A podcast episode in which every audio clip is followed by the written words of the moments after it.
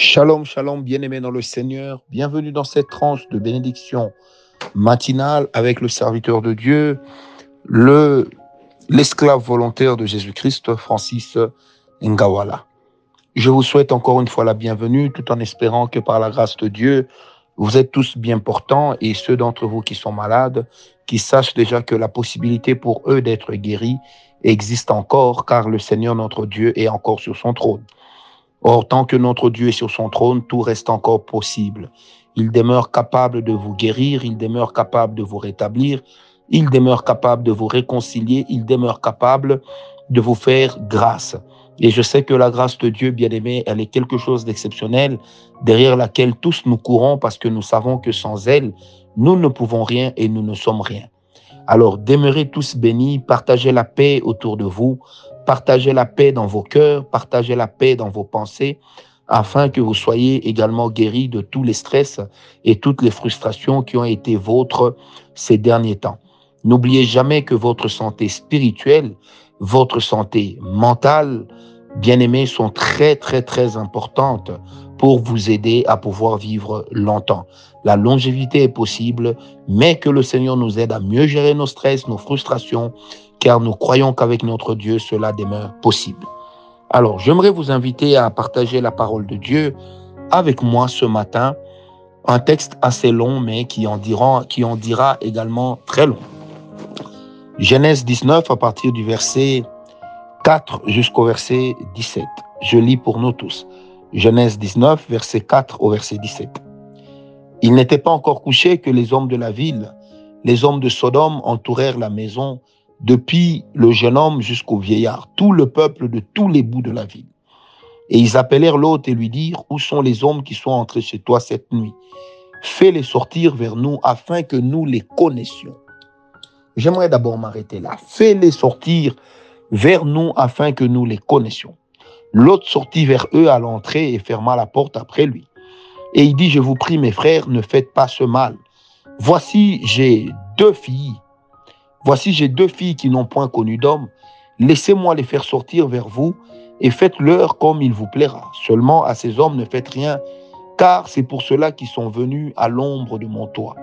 Et il dit, retire-toi, et il dit, cet individu est venu pour séjourner ici et veut faire le juge. Maintenant, nous te ferons pis qu'à eux. Et ils pressaient beaucoup l'hôte et s'approchèrent pour briser la porte. Et les hommes entendirent étendirent leurs mains et firent entrer l'hôte vers eux dans la maison et fermèrent la porte. Et ils frappèrent de cécité les hommes qui étaient à l'entrée de la ville, de la maison depuis le plus petit jusqu'au plus grand, de sorte qu'ils se laissèrent, qu'ils se lassèrent à chercher l'entrée. Amen. Et les hommes dirent à l'hôte, Qui as-tu encore ici Gendre et tes fils et tes filles, tous ceux que tu as dans la ville, fais-les sortir de ce lieu car nous allons détruire le lieu, car leur cri est devenu grand devant l'Éternel, et l'Éternel nous a envoyés pour le détruire. Et l'autre sortit et parla à ses gendres, qui avaient pris ses filles, et dit, Levez-vous, sortez de ce lieu, car l'Éternel va détruire la ville. Et il sembla aux yeux de ses gendres qu'il il, et il sembla aux yeux de ses gendres qu'il se moquait. Et comme l'aube du jour se levait, les anges passèrent, pressèrent l'hôte, disant, Lève-toi, prends ta femme et tes deux filles qui se trouvent ici, de peur que tu ne périsses dans l'iniquité de la ville. J'aimerais d'abord m'arrêter là, bien-aimé. Vous allez constater une chose extraordinaire. Les anges arrivent chez Lot. Ils sont venus avec une mission particulière, celle de détruire la ville. Alors, dès qu'ils entrent, ils se sont présentés sous une forme humaine, mais particulièrement sous la forme d'hommes, de garçons. Lorsqu'ils sont entrés dans la maison de Lot, bien aimé, la chose qui s'est passée, c'est que les habitants de Sodome et Gomorre ont accouru pour presser Lot de sortir les hôtes qu'il avait reçus. Et l'autre leur dit, ne faites pas ça. Et j'aime bien ce qu'ils disent, parce que ça précise un fait important, surtout dans les temps dans lesquels nous sommes. Ils disent, fais-les sortir afin que nous les connaissions. Bien aimés, le verbe connaître ici a la même valeur et le même sens que avoir des relations intimes, si vous voulez des relations sexuelles. Ça veut donc dire, bien aimé, que l'une des pratiques qui avait fait que Sodome et Gomorre soient détruites par l'Éternel en tant que ville, c'était la pratique de l'homosexualité. Oui, c'est aussi cela qu'on appelle la sodomie. Ça veut dire des relations sexuelles contre nature. Vous-même, vous comprenez donc tout de suite de quoi ça parle. J'ai été estomaqué un jour de suivre un théologien à la télévision qui disait, mais écoutez, la Bible n'a jamais dit que c'était l'homosexualité. Oh que si. Deuxième argument, c'est que l'autre leur propose ces deux filles vierges. Alors pourquoi leur proposer deux filles vierges au moment où eux veulent des garçons, des hommes? Ça veut simplement dire que l'autre avait compris leur intention de connaître sexuellement les gens qui sont venus chez lui. Donc ces anges qui sont venus sous une forme de garçons. Et l'autre leur propose ces filles. Mais comme ces personnes étaient éprises d'homosexualité, elles ont dit non, nous voulons seulement ces hommes qui sont entrés. Et plus tard, vous allez remarquer comme troisième argument, c'est que lorsque les anges font part à l'autre de leur intention de détruire la ville, ils demandent à l'autre, est-ce que tu as des gendres? Que ce soit des gendres, que ce soit tes fils, fais-les tous sortir. Pourquoi les gendres? Et après, la Bible dit que l'autre parla à ses gendres, mais ils ont cru que l'autre se moquait, qu'il plaisantait. Donc, bien aimé, il leur a présenté à ces gens ces deux filles vierges qui n'ont pas connu d'homme. Ce qui était aux yeux de tout homme de l'époque des personnes tout à fait précieuses, puisque n'ayant jamais entretenu de relations sexuelles. Alors que les autres filles de l'autre étaient effectivement mariées. Et l'autre ne les a pas proposées aux habitants de Sodome et Gomorre parce qu'elles appartenaient déjà à d'autres hommes. Voyez donc ici, bien aimé, comment est-ce que aujourd'hui encore, bien aimé, le diable est en train de ramener les choses qui s'est passées à Sodome et Gomorre afin de les normaliser. Écoutez ce que les, les, hommes de la ville disent, du plus vieux au, vieillard. Ils disent, mais cet homme, nous l'avons reçu chez nous. Veut-il devenir juge Veut-il devenir notre juge? Bien-aimé, n'est-ce pas de cette manière que les homosexuels aujourd'hui dans le monde parlent?